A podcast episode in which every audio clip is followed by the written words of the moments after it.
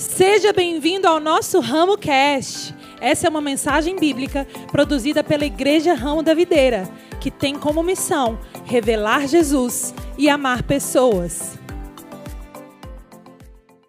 Para falar sobre esse assunto, que para nós é muito mais do que um tema doutrinário, mas tem a ver com uma prática real do Evangelho. Tem a ver daquilo que Deus colocou nas nossas mãos, alcançando a vida de pessoas. Amém? E é sobre isso que nós vamos é, ministrar e ensinar durante esses dias. E hoje é a última ministração do Transformar. Você está preparado? E a primeira coisa que eu quero trazer aqui é o que é generosidade. Eu quero trazer aqui alguns conceitos sobre generosidade e depois a gente vai trazer algo prático para que a gente possa fazer juntos aqui. Diga comigo, generosidade, generosidade. é o é o transbordar. da minha identidade. Generosidade basicamente é pegar o que está dentro de você e tirar isso para fora. Generosidade é algo prático. É quando Deus ele deposita algo no seu coração, um sonho, um propósito, um projeto, uma empresa, não sei o quê. E isso sai de você e alcança pessoas. É sobre isso que nós estamos falando. Esse é o conceito. Então, eu quero começar trazendo uma história pessoal do meu próprio pai. Talvez você não conheça. O meu pai ele é o fundador foi o fundador, né? continua sendo fundador, é porque ele partiu para a glória. Mas ele iniciou a Igreja Ramo da Videira em 1976. Quem já era nascido aí? 76, só para eu ver aqui. Rapaz, quem levantou a mão, glória a Deus, você é uma pessoa experiente, viu? madura. Glória a Deus pela sua vida. E o apóstolo, ele chegou aqui, vindo de Fortaleza, junto com a minha mãe, a apóstola. E eles iniciaram esse trabalho, essa obra, essa igreja, Ramo da Videira. E por que, que eu estou trazendo esse assunto? Porque para mim, além de ser algo bíblico, é algo que eu vivi dentro da minha casa, dentro da minha criação. Faz parte do DNA da minha família, faz parte daquilo que eu entendo como caráter, daquilo que é, foi ensinado para mim na prática, não apenas algo de fala, de, de palavras, mas de fato, os meus pais eles venderam tudo que tinha para que essa igreja hoje pudesse ser é, é, real, né? Eu gosto de falar tipo, quando você chegou aqui já existia cadeira aqui nesse lugar, amém? Mas você já parou para pensar que alguém comprou essa cadeira? Às vezes a gente né, é muito crítico em criticar, né, em julgar, crítico em criticar. Né? Às vezes a gente critica muito essas questões relacionadas à generosidade, finanças, mas você não critica alguém que pagou a cadeira que você está sentado. Né? E deixa eu te contar um pouquinho da história para você entender. Em 1990, 1976, 46 anos atrás, para iniciar a obra que Deus tinha colocado no coração dos meus pais, foi necessário sacrifícios. Então, por exemplo, o primeiro sacrifício começou com os meus pais vendendo o apartamento que eles tinham. É, eu nasci, cresci em apartamentos alugados a minha vida inteira. Meus pais eles foram ter um apartamento próprio depois 20 Quando a gente casou, eu tinha 24 anos, então eu vi pelo menos 20 anos a gente morou de aluguel, porque foi feito um sacrifício de vender tudo que tinha para poder se tornar possível essa obra. Então eu não estou falando de uma história que eu vi falar, eu vivi isso. Amém? Nós tínhamos, meus pais construíram um patrimônio e tudo isso foi revertido para que a igreja pudesse se estruturar. E glória a Deus por isso, e glória a Deus que por isso você está aqui. Amém. Então, a primeira coisa que eu digo é calma na hora de levantar as pedras para julgar. Entenda um pouco como que isso aqui foi gerado. Entenda quais os sacrifícios que isso aqui foi gerado. Porque é só por causa disso que você está aqui hoje. Amém? Aleluia. E eu trago essa história do meu pai, talvez você, diz, você diga para mim, pastor, mas eu não tenho uma boa referência de pai de mãe, eu não aprendi a ser generoso com os meus pais. Mas você não tem desculpa, sabe por quê? Porque existe um pai celestial sobre a tua vida. Se você não tem uma referência aqui, existe uma referência lá em cima. É só você olhar para o reino de Deus. E o reino de Deus estará cheio de generosidade. Tudo que Deus faz tem a ver com generosidade. Primeiro que a gente nem pediu para ele fazer, ele decidiu fazer.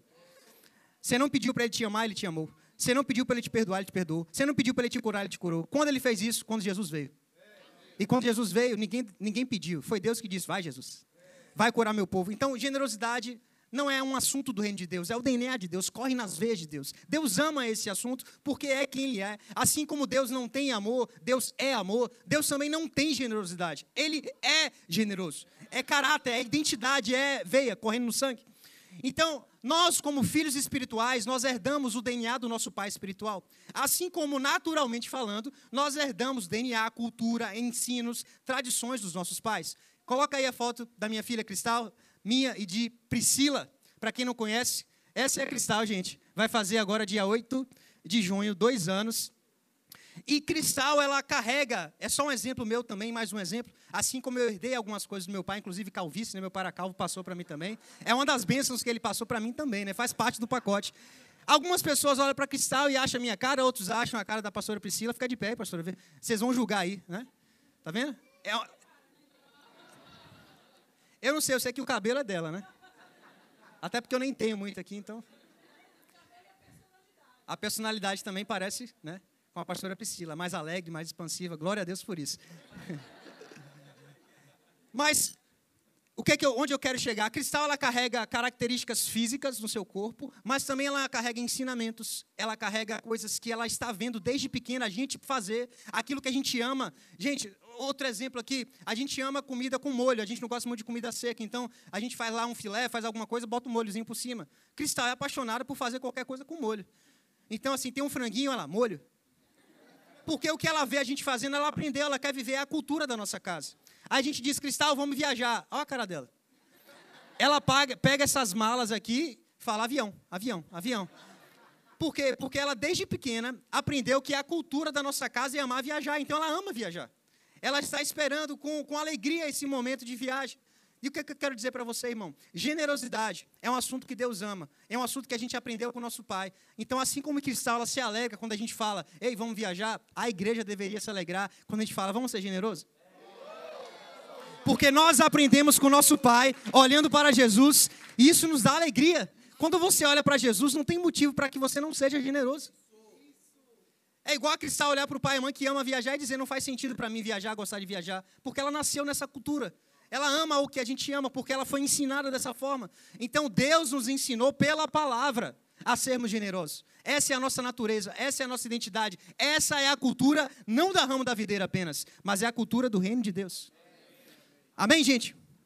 Então eu vou trazer aqui alguns conceitos sobre o que é generosidade. Eu separei cinco conceitos, mas antes disso eu quero trazer o versículo Gênesis capítulo 1, verso 26.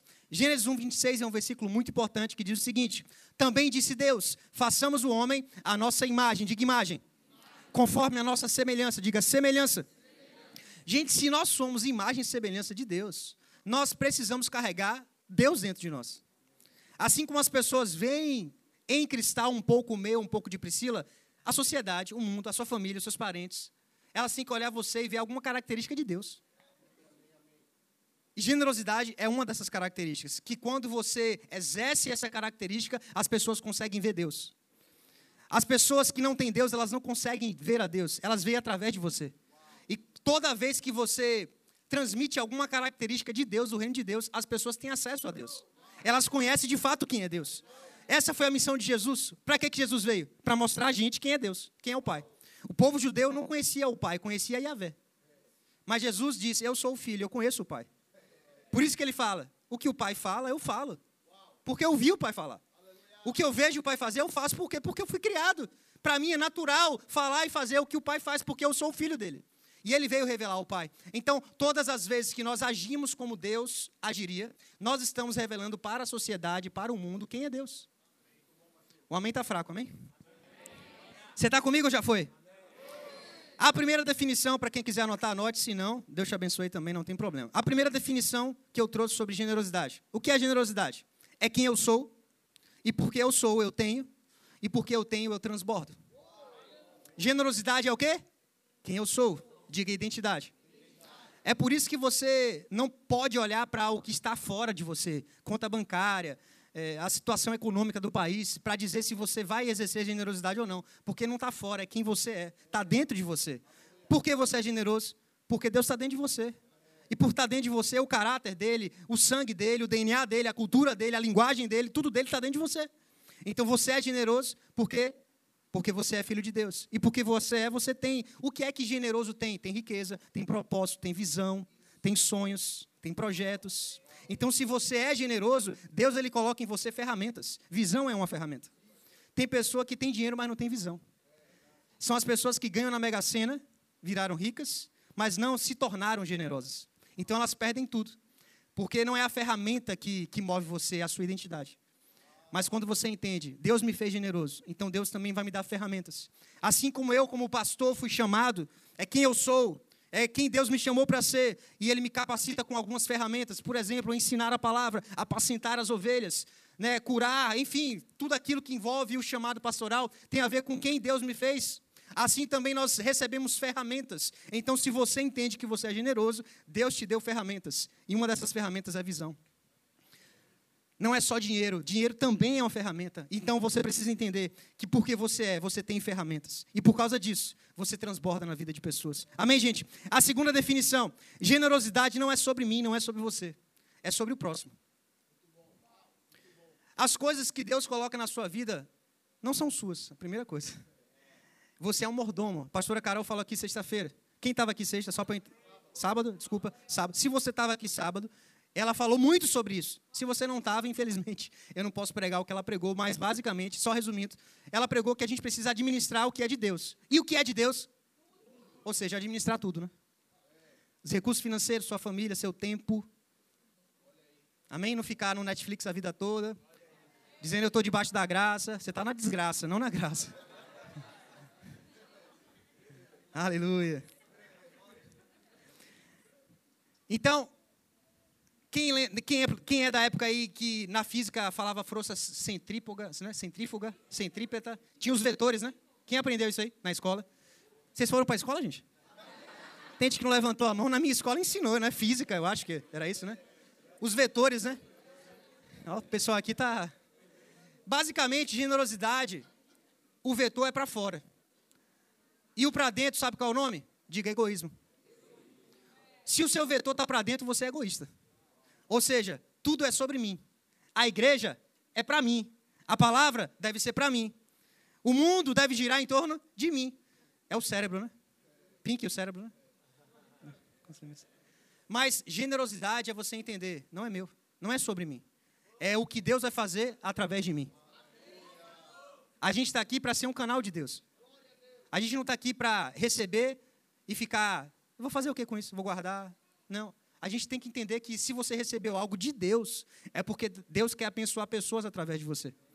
E esse é o vetor da generosidade. Se o vetor está para dentro, na sua vida, você ainda está no egoísmo e não na generosidade. Amém, gente? Amém. Vocês me amam? Amém. Terceira definição: generosidade é a virtude daquele que está disposto a sacrificar a si mesmo em benefício de outro. Generosidade é uma virtude, é um dom, é DNA. É dom de Deus. Generosidade é um dom. É uma virtude de quem está disposto a sacrificar. Diga sacrificar. Não tem como você exercer generosidade sem sacrifício. Não tem como. Não tem. Você pode dar esmola, o que está sobrando, que não é generosidade. Nem esmola, nem o que sobra é generosidade. Generosidade é um conceito altíssimo de você fazer além do que Deus espera de você. É você surpreender Deus. Ou seja, não tem como você exercer generosidade sem se sacrificar. É um conceito de alguém que está comprometido com o sacrifício. E eu não sei quanto a você, a primeira pessoa que eu me lembro é Jesus, que se comprometeu com um sacrifício para poder exercer generosidade. Só que hoje o que as pessoas menos querem é se sacrificar. A gente não quer se sacrificar para vir no culto das 16 horas, né? Por isso que o das 18 está lotado. E Deus. A gente não quer se sacrificar pra, até para ser cuidado. Para ir para um grupo de crescimento, às vezes, ah, pastor, não tenho tempo para ser cuidado. Engraçado que eu, eu cresci na igreja ouvindo pessoas reclamarem com meu pai que não eram cuidadas. Mas elas queriam ser cuidadas pelo pastor, né? Irmão, Jesus cuidou de 12. Jesus não cuidou da multidão, ele ensinava, pregava, mas ele cuidou, discipulou, andou só com 12. Aí hoje você fica reclamando e a gente fala, cara, vai para o grupo de crescimento. Não, não quero me sacrificar, não quero me sujeitar, eu só me sujeito ao pastor. Quem é o líder de GC? Se sacrifique, irmão. Seja generoso. Diga, olha, eu posso ter a metade da idade do meu líder. Tem pessoas aqui, como o pastor Gessival, não está aqui hoje. Isso. Eu, por exemplo, tenho a metade, eu acho que menos da metade, né? Do pastor Gessival, mas é um pastor que serviu ao apóstolo, meu pai, hoje serve debaixo da nossa liderança e para ele está tudo bem.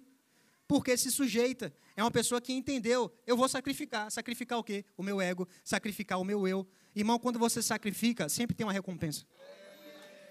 Todo sacrifício carrega uma recompensa. Isaías capítulo 53, 11 fala sobre isso. Isaías capítulo 53, 11. Ele verá, quem é que verá? Jesus. Jesus verá o fruto do penoso trabalho. Então a gente também tem que sair da rede, né? Vamos trabalhar. Penoso trabalho da sua alma e vai ficar o quê? Satisfeito. Quarto conceito de generosidade diante desse versículo. Generosidade é quando o sacrifício se encontra com o prazer. Vou dizer de novo. Quer viver generosidade? É quando você ama se sacrificar, porque você sabe que isso vai trazer algo de recompensa para a tua vida ou para a vida de outras pessoas. Por exemplo, quem aqui é pai e mãe de alguma criança aqui, em nome de Jesus? Glória aí. Tá no Kids lá, seu filho? Se não, leva lá, viu que tá rolando. Mas quantos pais abriram mão de comprar alguma coisa para si para dar para o filho? Levanta a mão. O que, qual é o nome disso? Sacrifício. Era lícito você comprar para você? Sim. Você tinha direito? Sim. Mas você olhou para a situação e falou: ou dá para mim, ou dá para minha criança. E aí você tem uma balança na sua frente. Quem é aqui da área de direito?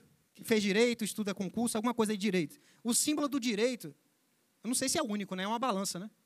Homem cego. E tem uma balança no meio, não tem? Não? Duas balanças, pronto. Então, a balança, irmão, a generosidade é como uma balança. De um lado tem o sacrifício, amém? Posso pregar, pastora? É porque, gente, ela não pregou aqui no Transbordar, ela está chateada com isso. Vamos fazer agora uma sessão das 20. Vocês topam a sessão das 20 para ela pregar aqui? Olha aí, ó, liberei a palavra aí, viu? Quem quiser ficar, fica e você prega, amém? Vamos lá. Eu estava onde? A balança, né? Mas não é a balança da segunda-feira que você vai se pesar para ver o resultado, não. A balança de Deus, a generosidade, irmão. De um lado da balança está o sacrifício, diga comigo o sacrifício. Do outro lado da balança, sabe o que está? Recompensa. Presta atenção. Aqui vai ser a diferença do generoso para o egoísta. E aqui você vai se posicionar quem é você. Porque do lado de cá, no sacrifício, vamos chamar Jesus aqui para a nossa cena aqui. Jesus, ele foi chamado por Deus da seguinte forma: Jesus, você vai morrer na cruz por pessoas que não merecem, para que através disso você salve elas eternamente. E a recompensa que eu vou te dar é um nome que está acima de todo nome. E diante do seu nome, todo joelho vai se dobrar, toda língua vai conversar que você é o Senhor dos Senhores e o Rei dos Reis. De um lado, morrer na cruz. Por quem? Por quem não merece. Era eu. Era eu.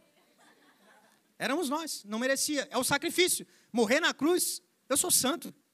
Aí a palavra diz que ele teve que o quê? Abrir mão da glória. Se fazer carne, sofrer, padecer, ser traído, ser crucificado. Isso o nome disso é sacrifício. Irmão, se Jesus fosse egoísta, como muitos de nós somos, a gente estaria morto espiritualmente até hoje. Condenados para o inferno. Acabou. Não tinha game over, não tem para onde ir. A quem, né? Não tinha nem Chapolin colorado, né? É da época de vocês, né? A língua travou aqui. Rebacadara, começar a orar em línguas aqui. Meu irmão, a gente não tinha como chamar nem Chapolin. Não vou falar o outro porque embolou, né? Então só Chapolin. Mas Jesus, ele olha para aquilo e fala: rapaz, eu vejo um fruto desse sacrifício. Presta atenção aqui, gente. Por que, que eu sou dizimista na casa de Deus? Porque tem um fruto do outro lado. Para você, às vezes, tirar 10% daquilo que Deus te dá é um sacrifício. E eu estou dizendo que deve ser mesmo. Deve ser, porque se não for 10, então aumente para 20. Porque o que você dá para Deus, ou devolve, ou entrega, precisa ter um sacrifício envolvido. Jesus ele faz algo e olha, eu vejo um fruto. E esse fruto é muito maior do que o sacrifício. Todas as vezes que você olha para o sacrifício, você tem que olhar para a recompensa. Porque assim como Jesus, ele olhou para a recompensa e disse: Eu verei o fruto do penoso trabalho e eu vou ficar satisfeito. Ou seja, não importa o preço, eu vou pagar o preço, porque o que Deus tem para fazer através de mim, Ele vai cumprir e eu verei o fruto desse penoso trabalho. Aí a gente chega hoje na igreja, eu não vou dar dízimo para pastor, você não está dando dízimo, não é seu. E nem para mim, você não está dando. Você dá o que é seu. O dízimo é o seu testemunho de que Deus é minha fonte. E tudo que eu tenho, Ele me deu. Então vamos mudar a mentalidade. Agora, pastor, tem sido um sacrifício eu separar o meu dízimo. Amém. É maravilhoso isso. Por quê? Porque Deus ele não quer o seu dinheiro. Deus não precisa do seu dinheiro. O que Deus quer é ver se ele tem o seu coração. E toda vez que você se sacrifica é porque você ama. Por que, que a gente dizima na casa de Deus? Porque eu amo a casa de Deus. Porque eu entendo que a recompensa que o meu dízimo vai trazer é salvação de pessoas. Aí por isso que os críticos se levantam, ah, lá vem falar de dinheiro. Eu não estou falando de dinheiro, estou falando de salvação de pessoas. Eu estou falando de transformação de casamentos. De pessoas que vão bater nesse jantar lá, de casais, que a gente estava aqui na leveza, graças a Deus, falando, e vão falar, meu Deus, que pessoas maravilhosas. Pessoas que valorizam o casamento pessoas que têm princípios e casamentos serão restaurados, transformados por causa de um evento de uma igreja. E, e por que, que existe a igreja? Porque você está mantendo essa igreja. Deus está te usando através do seu sacrifício, de não apenas ser dizimista, mas de assumir a jornada, eu faço parte. É um sacrifício ou não é? Quem está na jornada? Irmão, você, eu, eu sei, eu tenho certeza, eu tenho convicção que se você está fazendo esse compromisso, tem um nível de sacrifício envolvido. Não está sobrando, no sentido assim, não está lá, estou de boa, estou, né? Não, existe um nível de sacrifício, mas eu te te dizer, sempre que você olhar para o sacrifício, olhe sempre para a recompensa. Porque esse, essa plataforma, palco, altar, como você quiser falar, isso aqui é fruto do compromisso do Eu Faço Parte. Deixa eu dizer para você, durante três anos nós ficamos aqui nesse prédio, está fazendo agora no meio do ano, três anos. A gente não conseguia nem pintar uma parede, porque estava aquele né? Só a manutenção mesmo ali, o mantimento básico. Quando a gente começou a jornada, quando você se comprometeu, a gente já deu um passo. Compramos microfones, aumentamos essa plataforma, trocou o carpete. Irmão, além disso gerar excelência, qualidade, isso tem a ver com pessoas. Tem a ver com o que quanto mais a gente consegue fazer para que mais pessoas sejam alcançadas. E tudo isso é fruto, é recompensa do quê? Do seu sacrifício do dízimo e da oferta que você está plantando nesse lugar. Você está aqui comigo? Amém. Glória a Deus. Generosidade é o amor colocado em prática. O quinto conceito. Generosidade é quando o seu amor que você professa, ele vira prática. A palavra diz lá em João 3,16 o quê? Quem é crente aí sabe esse versículo aí. Porque Deus amou o mundo, que deu o seu único filho. Tem mais, mas só até a parte. Quem ama faz o quê? Dá. Então, generosidade é quando o amor se transforma em prática. Por que, que a gente se alegra no momento aqui de, de dar? Porque para a gente é o que a gente ama. A gente ama entregar, a gente ama investir no reino de Deus, a gente entende que o, amor que está sobre a nossa vida, ele vale a pena o nosso investimento. Você está comigo? Então, generosidade é quando a gente não ama apenas de palavras. É quando você que é marido paga para levar sua esposa para o jantar em nome de Jesus. Não fica só dizendo, ah, amor, como eu te amo. Não faz nada pela sua esposa. Não, é, não deixa ela ir para o salão de beleza. Não paga lá um botox, uma lipo, não sei o que lá. Aí você fala assim, ah, é caro. Irmão, é investimento para você, abençoado. É para sua belezura, sua doçura ficar mais bonita para você. E sabe o que, que a Bíblia diz? A esposa é a coroa do marido. Gente, para mim, a minha esposa é a mulher mais linda do mundo, desculpa as outras. E quando alguém elogia, quando alguém elogia, poxa, a pastora Priscila tá linda. A palavra diz que a coroa está na minha cabeça. Ou seja, de alguma forma, eu estou contribuindo para que ela seja essa mulher que as pessoas estão elogiando. Ei, marido, será que a sua esposa está recebendo elogios ou pelas costas tem pessoas criticando porque não está se vestindo bem, não consegue nem fazer uma depilação misericórdia? Não era nem, eu não falei isso nas outras sessões, mas Deus está ministrando aqui. Talvez tenha, talvez tenha uns abençoados aí retendo ó, o que deveria dar. E a palavra diz que o generoso dá e vai ver aumentar. Mas quem retém o que deveria dar, o salão que deveria pagar para a esposa, a lipoaspiração que deveria pagar, né? O, o day hospital, o day hospital não, como é? O dia da beleza. Vai falando aí, mulheres, o que, que vocês querem, vá? Que eu prego aqui. Botox, plástica, preenchimento maquiagem, roupa. Irmão, ó. As mulheres se empolgaram agora, viu? As mulheres se... Vou começar até a correr aqui, ó. Maridos, qual é a parte boa? Não, segura aí, segura aí. Ó, Deus quer que a sua mulher tenha tudo isso. E sabe que Deus vai dar a você? Muito dinheiro. Para que você pague tudo isso aí para sua esposa, amém? Aleluia. Glória a Deus. Diz que. É um ditado, né, gente? Não é a palavra de Deus, não é só um parênteses. Né? Diz que não tem mulher feia, só mulher mal cuidada, né? Então, se chegar dinheiro na sua mão, me invista mesmo, invista com força, amém? Não fique com pena, não. Fechou, mulheres? Paga o Pix ali depois, viu? Tá ali, viu?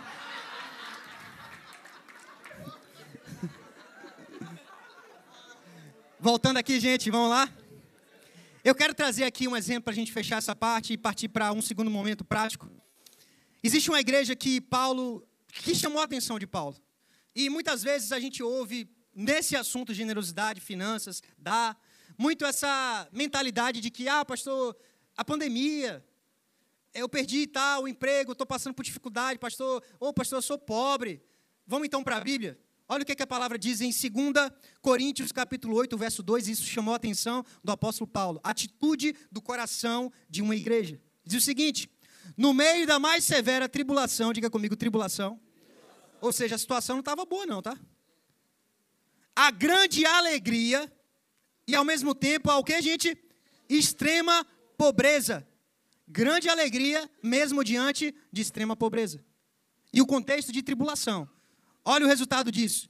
Transbordaram em rica generosidade. Aí Paulo diz assim, ó, eu dou testemunho de que eles deram o quê? Tudo quanto podiam e até além do que podiam.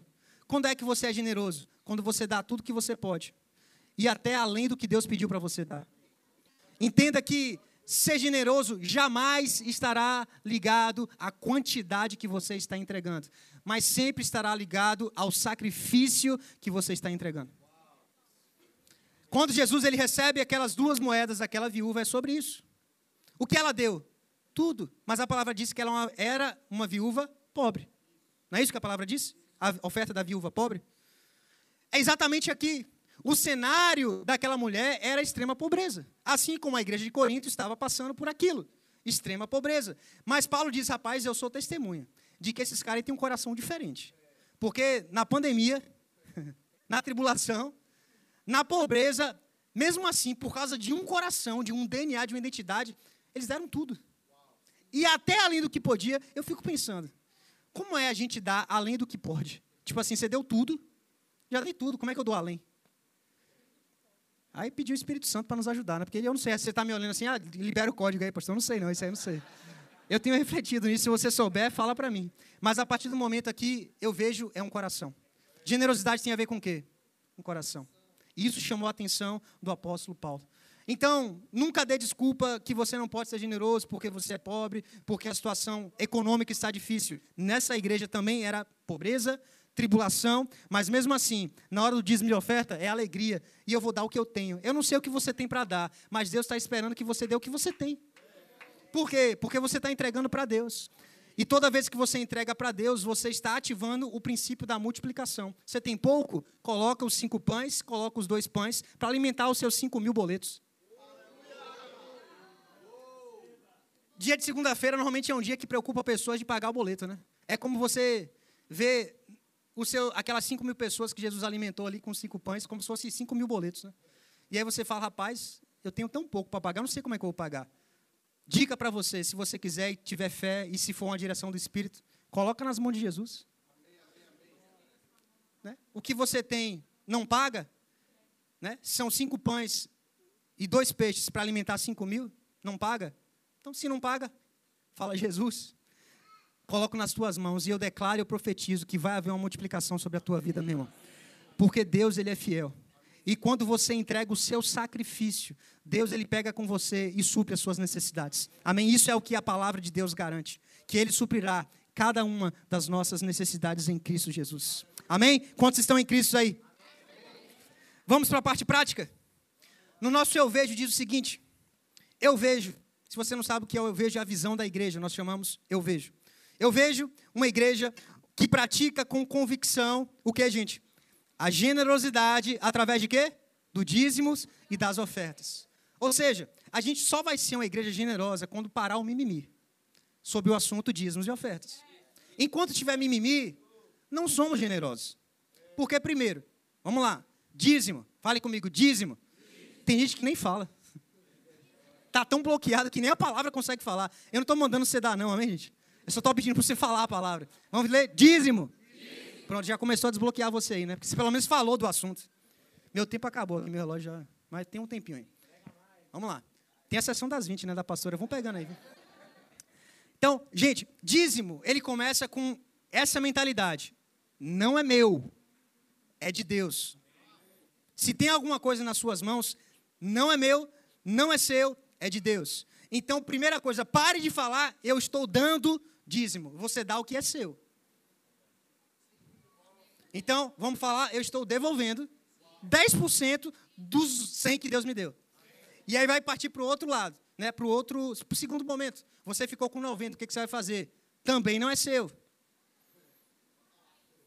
Então você precisa ter maturidade para administrar bem, porque você é mordomo. Não é seu. Lembre-se que quando você entrega a sua vida a Jesus, a sua vida é abençoada não é mais sua. A aliança que você fez com Jesus, ele agora é Senhor da sua vida. Algumas pessoas só acham que tem a parte do Salvador. Ele me salvou para eu viver a minha vida. Não, é a vida dele em você. Agora não sou mais eu quem vivo. Não sou eu quem decido o que eu vou fazer com os 90%. Tem gente que está decidindo os 100. Não era para você decidir nem os 90% depois do dízimo. Porque o 100% é de Deus.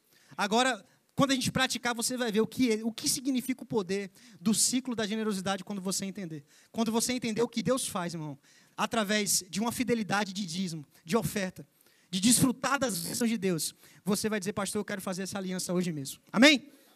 Já já eu vou trazer isso aí pra gente. Uma segunda parte do Eu Vejo diz: uma igreja onde cada membro, quem é membro aqui dessa casa? Reconhece que a igreja é o quê? A sua casa.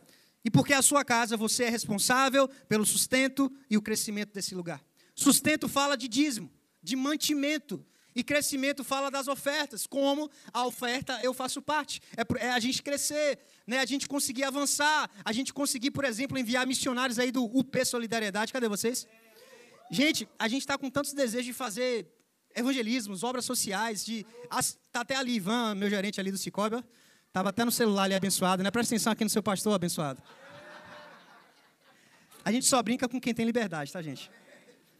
Mas estava compartilhando com ele quantos sonhos, projetos a gente tem. Mas sabe que enquanto a gente está no patamar de, cara, eu não sei nem como é que eu vou pintar a igreja, pintar as paredes, como é que eu vou me comprometer com uma obra de caridade? Se nem o feijão com arroz a gente consegue fazer, então, igreja, é um chamado de Deus para nós. Eu não estou aqui ensinando sobre ter sem propósito sobre receber algo de Deus sem propósito. Eu entendo que Deus quer que a gente enriqueça, porque existe um propósito nas riquezas. Quando a gente tem, a gente pode abençoar. Mas se a gente não tem, como é que a gente vai abençoar? Não é ter sem propósito, mas com propósito. Então, irmão, eu creio que Deus ele vai me enriquecer e te enriquecer. Para quê? Para que a gente possa fazer como Abraão fez, abençoar famílias, uma multidão. Em ti serão abençoadas todas as famílias da terra. Irmão, se, quanto mais recursos a gente tem com propósito, entenda, não é só ter dinheiro, é ter dinheiro com propósito. É entender que não é meu, ou seja, eu não posso fazer o que eu quero. Sair daí, ó, gastando. Não, Deus, quem é que o Senhor, quem é que o Senhor quer que eu compre uma cesta básica esse mês? Pai, qual é, enfim, a igreja que o Senhor quer que eu ajude? Né, uma oferta específica, um missionário. Irmão, isso só é possível quando a gente é generoso. E Deus, Ele dá semente ao que semeia. Você entende comigo? Então eu tenho um sonho da gente desenvolver muitas coisas nesse lugar, mas só é possível, primeiro, se você é membro desse lugar, faça uma aliança fiel em ser dizimista. Primeira coisa. Segundo, vá além, porque generosidade não é o básico. A palavra diz que lá em, em 2 Coríntios, a gente leu 8, 2, o que chamou a atenção de Paulo foi que eles deram tudo que tinham, mas eles foram além, eles deram mais do que eles podiam dar.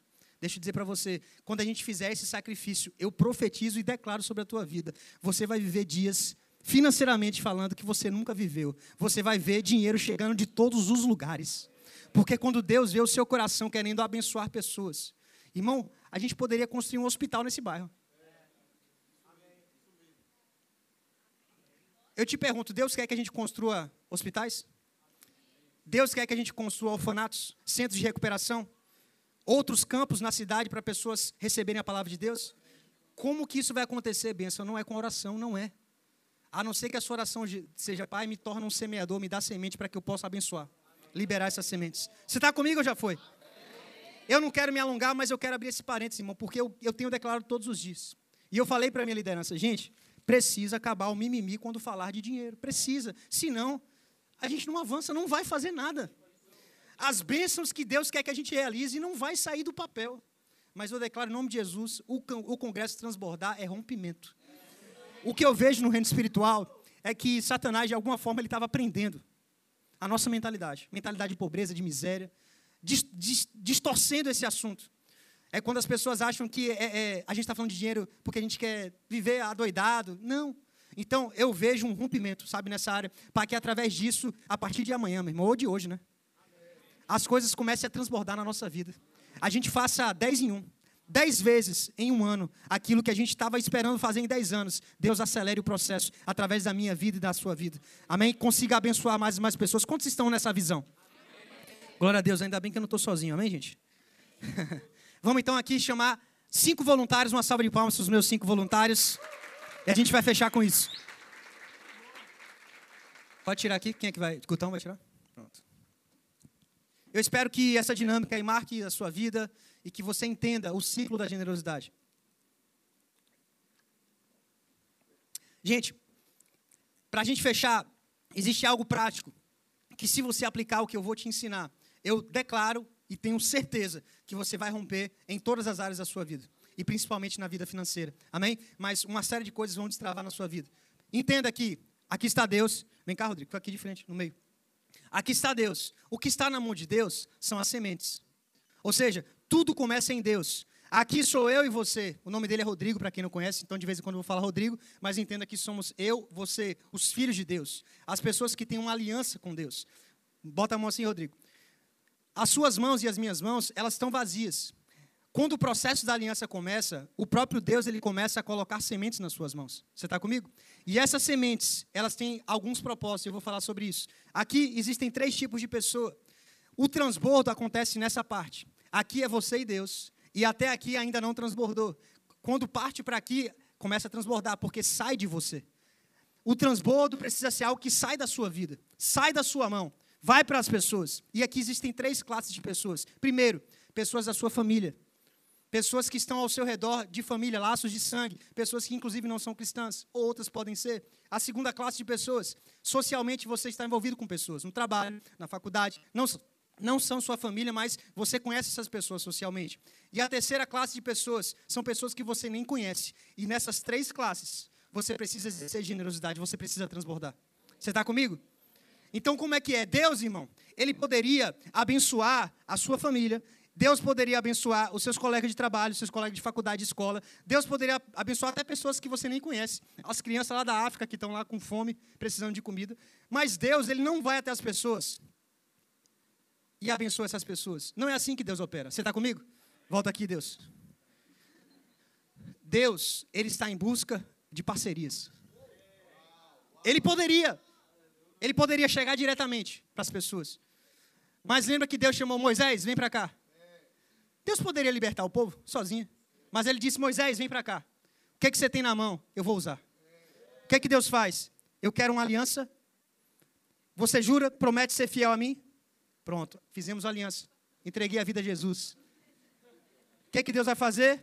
Entregar sementes, diga semente. Semente, semente chegaram nas suas mãos. Aqui começa o princípio da generosidade. Você não tinha nada, então não diga que era seu. Você não tinha. Deus te deu. Tudo que você tem, todas as sementes, Deus te deu. Não é seu, é de Deus. Agora Deus fala assim, Rodrigo, administra isso aqui, cara. Eu quero que você multiplique essa semente. Não guarde. Você poderia pegar tudo isso aqui e botar no bolso. E aí onde normalmente as críticas vêm, porque a gente não está ensinando para você pegar o que Deus dá e guardar. Porque a palavra diz que quem guardar, ele vai tirar e vai dar para quem está dando. Você está aqui ou já foi? Rodrigo, administra. Como é que eu administro as coisas que Deus me dá? Primeira coisa, primícias. Diga comigo, primícias. Dá o dízimo. Obrigado, Deus. Agradeceu a Deus, entendendo que não é só dinheiro que você está dando. Você está dizendo, Deus, eu reconheço que a gente fez uma aliança e que você é a fonte da minha provisão. E esse dízimo, ele testifica que você é a minha provisão. Você está comigo? Um segundo momento agora que muitas vezes as pessoas também ignoram. Você precisa aprender a ser generoso com Deus, sim, mas você precisa ser generoso com você mesmo. Tem pessoas que dão dízimo, abençoam pessoas, mas não desfrutam das bênçãos de Deus. Eu dei um exemplo do meu sogro, não sei nem se eu poderia falar, mas, enfim, não é nada negativo. O meu sogro, o pai de Priscila, ele é um homem de Deus. Assim, é sensacional. Mas ele tem uma deficiência nesse sentido, porque ele é um dizimista fiel, ofertante fiel. Ele abençoa a gente como né, genro, como filho, pessoas, a igreja, mas ele não desfruta. Ele às vezes não leva a mulher dele para sair para jantar, não faz uma viagem. Então, quando a minha sogra fala assim, poxa, né, glória a Deus porque o Ricardo, que é o marido dela, o pai de Priscila, abençoa e tal, mas a gente não está desfrutando.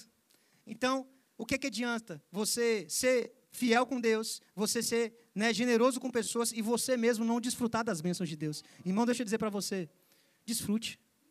Deus quer que você desfrute. E o que é o desfruto? É você pegar uma parte do que Deus te dá. Vai fazer você, você já aprendeu já. Como é que faz? Quer ajuda? Fica melhor? Então tá bom. Ele gostou aqui da ajuda. O desfrute é você pegar uma parte, ó, e bota no bolso. Diga aí, bolso. É a sua conta bancária, né? A sua wallet. Então aqui você desfruta, foi fiel com Deus, desfrutou, está aqui. Deus está alegre com isso, porque você está desfrutando daquilo que Deus te deu. Agora você vai para a terceira parte, que é o transbordo. Se parar aqui, irmão, não é evangelho. Ah, mas eu sou dizimista. Sim, você está fazendo mais do que a sua obrigação. Porque dizimista é reconhecer que Deus é dono do seu, de tudo que você tem. Agora, e as pessoas que Deus quer que você abençoe? E o congresso é sobre essas pessoas. Não é sobre o que Deus vai fazer em você, porque eu creio que Ele está fazendo coisas em você. Mas a missão dessa igreja é o que Deus vai fazer através de você. É quantas pessoas da sua família vão receber sementes suas, dá lá. Simbolizando a sua família. Quantas pessoas do seu trabalho, da sua faculdade, da sua escola vão receber sementes suas? Quantas pessoas que você nem conhece, seja no UP Solidariedade, seja levar uma cesta básica para alguém, seja ir num asilo para orar por alguém, para abraçar. Às vezes não é nem dinheiro, é você amar pessoas, você ouvir pessoas. Chegar num asilo lá, velhinho, que não tem com quem conversar, você sentar e oh, eu queria. Oh, me conte a sua história, eu quero só ouvir a sua história. E a pessoa sai, poxa, ninguém nunca parou para me ouvir. Você está aqui ou já foi? Vou te dizer qual é a perspectiva de Deus. O que Deus está vendo aqui é fidelidade. Deus olha, rapaz, eu posso contar com o Rodrigo. Porque ele está administrando bem a semente. A palavra diz que ele deu dois talentos para um e cinco para outro. Quando multiplicou, quando é que multiplicou? Quando saiu da vida de Rodrigo e multiplicou na família, multiplicou na sociedade e até em pessoas que ele nem conhecia. O que, que Deus faz? Eu vou mandar mais. Então a gente não está falando sobre Deus tirar algo de você. A gente está falando sobre Deus multiplicar e, e, multiplicação é exponencial. É cada vez mais. Então Deus faz o quê? Toma sementes. Toma semente. Bota aí. Ó, começou a transbordar. Tá bom, chega, chega. Rodrigo queria mais. É, pode mandar a Deus, deixa Deus fluir nessa noite, pastor. Ô, oh, glória. Agradece a Deus, vai lá, paga o dízimo, entrega, devolve, né? Aquilo que é de Deus.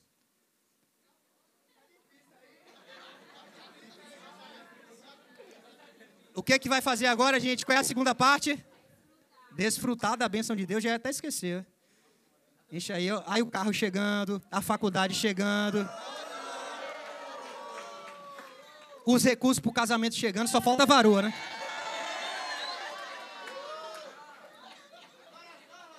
O celeiro, o celeiro começou a encher, daqui a pouco vai transbordar. Aí você vai continuar, continua o ciclo.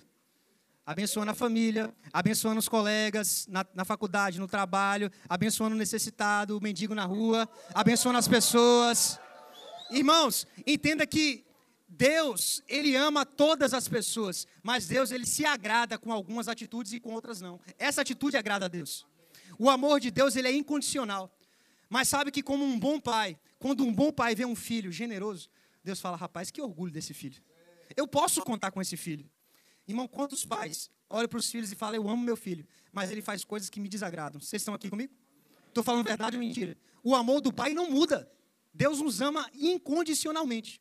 Mas quando a gente faz a vontade dele, ele se agrada de nós. E eu quero declarar que essa igreja são pessoas que agradam a Deus. Que estão fazendo, vivendo, procurando buscar a Deus. Eu quero fazer a tua vontade.